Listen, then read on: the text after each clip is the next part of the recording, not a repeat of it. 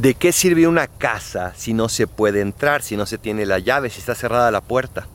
Hoy Jesús dice a esos fariseos y escribas que se han guardado las llaves de la ciencia, las llaves del conocimiento de Dios. Se lo han guardado y no lo han entregado. ¿No te guardas tú la llave del conocimiento de la fe de Dios el día de hoy?